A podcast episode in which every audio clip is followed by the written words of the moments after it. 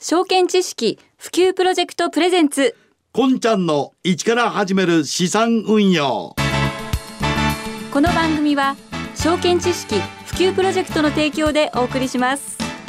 おはようございます。こんちゃん近藤光文でございます。おはようございます。高橋優子です。もう11月も27日になりましたですよね。早いですね、えー、この1年間いろんなことがありました。この1年はまあ特にあの印象に残る1年でもあったわけですが、まあそのまあ災害とかですね事件とかっていうことばっかりじゃなくて、はい、経済的に見ても本当にいろんなことありました、はい、ということは世の中それぐらい動く時代なんだということなんですよね。うんうんそういう中でしっかり資産運用するっていうことはどれだけ大事かっていうことはやっぱり自分の身を守るのは最終的に資産ですからね。そうです、ね、それはやっぱ頑張らないかんということなんじゃないかと思うんですよね。はい、えー、証券知識普及プロジェクトプレゼンツこんちゃんの一から始める資産運用、えー、9月から始まりましたこの番組、まあ、この11月という月は、えー、先月あの大阪梅田のブリーゼプラザであのファイナンシャルプランナーの内山さんをお迎えいたしまして具体的ないろんなお話を伺います、ええ。ー、まあ、イベントとしていろいろやったわけなんですが非常にためになるお話たくさん聞きました、えー、それを今日はあまた聞いていただこうということで今回がいよいよ最終回ということになります。えー、先週に引き続いて証券投資の Q&A 具体的にお聞きいたしましたのでそれをお聞きください。さあ続いての質問です。証券会社の選び方のコツを教えてください。こんなんあるんですか？証券会社選び方。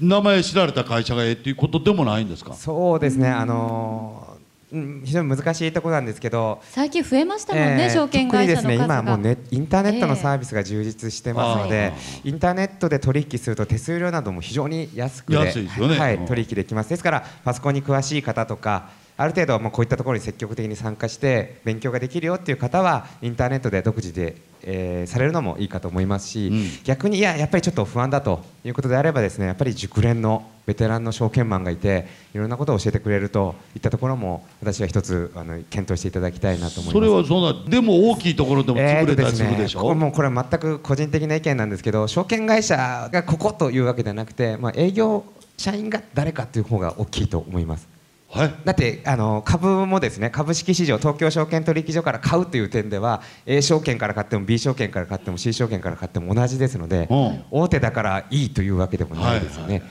そういう点ではまあどういったものをどういった知識を持ってるかとかどういったアドバイスをしてくれるかとかですね親身になってくれるかっていう会社よりは私は人に帰属するんじゃないかなとは、うん、扱ってる商品は同じだけれども、うん。そね、その売る人が違うし、えー、あと手数料が変わってくるっていうところですかね。ねえ。ー、やっぱり面倒見とかそんなんそうですね。もちろんその投資信託とか例えば外貨建ての金融商品がとかっていろいろとなってくるとですね、はいはい、えー、証券会社によって品揃えっていうの違ってきますので、えー、そこはやっぱり自分のあの満たすところに選んでいただきたいんですけど、はいはい、やっぱりあの対面の証券会社と付き合う上ではですね担当者が基本的にはつきますのでどういった方がサポートしてくれるのかというところですかね。なるほどね。その辺も大事かもしれないですね。はい。わ、はい、かりました。では続いての質問です。はい。ズバリ投資の楽しさを教えてください。投資の楽しさ増える。そうそうでしょうでもそれが一番の楽しみですね、何が嬉しいって増えるのが一番嬉しいでしょ、はい、大きく育ってほしい。そうや。そうですね、うん、もうズバリって書いてますので、はい、一言でいくとやっぱもうサプライズとでサプライズ、まあ、もちろん増えるのも嬉しいんですけど、はい、あの私もですね投資を始めた頃皆さん土日明けっていかがですか？平日を迎えると。仕事がこれから月曜日始まりますってなるとちょっと憂鬱な方が多いんじゃないかな。ブルーマンデーってことですね。ですね、えー、ですけどあの投資始めるとですね土日ってマーケットが閉まってますよね、えー、株価とか動かない。でもやっぱり始めてみるとですね月曜日なの結構楽しみになりますあ上がってんのちゃうかとか。日経平均どうなるかなとか自分が投資してるのはどうなるかなとか、為替がどう動くだろう楽しみになりますし、やっぱり定期的にその投資をしている企業だとか国の情報がポンポン入ってくるわけですね。あ決算が良かったとか、え配当を増やすらしいとかそういったやっぱりサプライズというか、え定期的なこう情報が刺激になっていってあの週土日明けもですね楽しみになって前向きに過ごせるかなというところがありますので。それをそういうふうに捉えて、やっていくと、ね、同じ投資でもね、えー、楽しみが一緒に出てくるっていいですもんね、ね、私はその投資ライフっていう言葉が好きなんですけど、はい、まあ、生活しながらですね投資もちょっとそこに一部入れていただいてあの、まあ、増えた増えるのに越したことはないんですけどでもまあちょっと楽しく付き合っていくという点が私大きな魅力じゃないかなと思います。はい、はい。あまあ、楽しく付き合っていけるぐらいの気持ちでお金は増やしていかないといけないんですね。まあ、投資をしていくと自分がその投資に関係してくるとニュースの見方なんかも変わってきそうですね。そうですね。変わりますね、うんうんうん、はい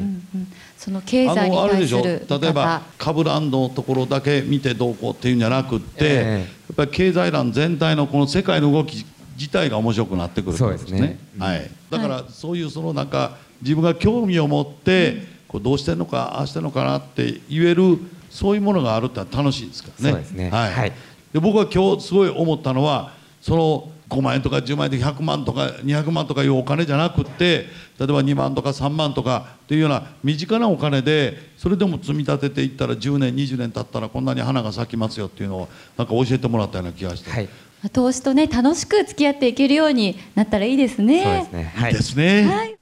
ということで、まあ、こういうこの番組も3か月お送りしてきたんですけれども、はい、えー、このこんちゃんの一から始める資産運用、今回で最終回ということになりました。はい、で、僕は、まあ、今の、あの、最後の録音のところで言ったみたいに、あの、わずかなお金、だから資産にはならないんだとかっていうふうに考えるんじゃなくて、1万円、2万円、3万円というお金を、こう毎月でもこう積み立てていって、その無理のない範囲で投資をしていくということで、はい、いずれ大きなお金になって、帰ってきますよという,、これが一番の勉強になったことではなかったと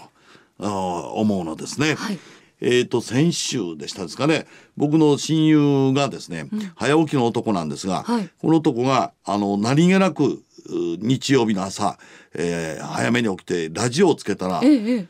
お前資産運用やってるのか」と。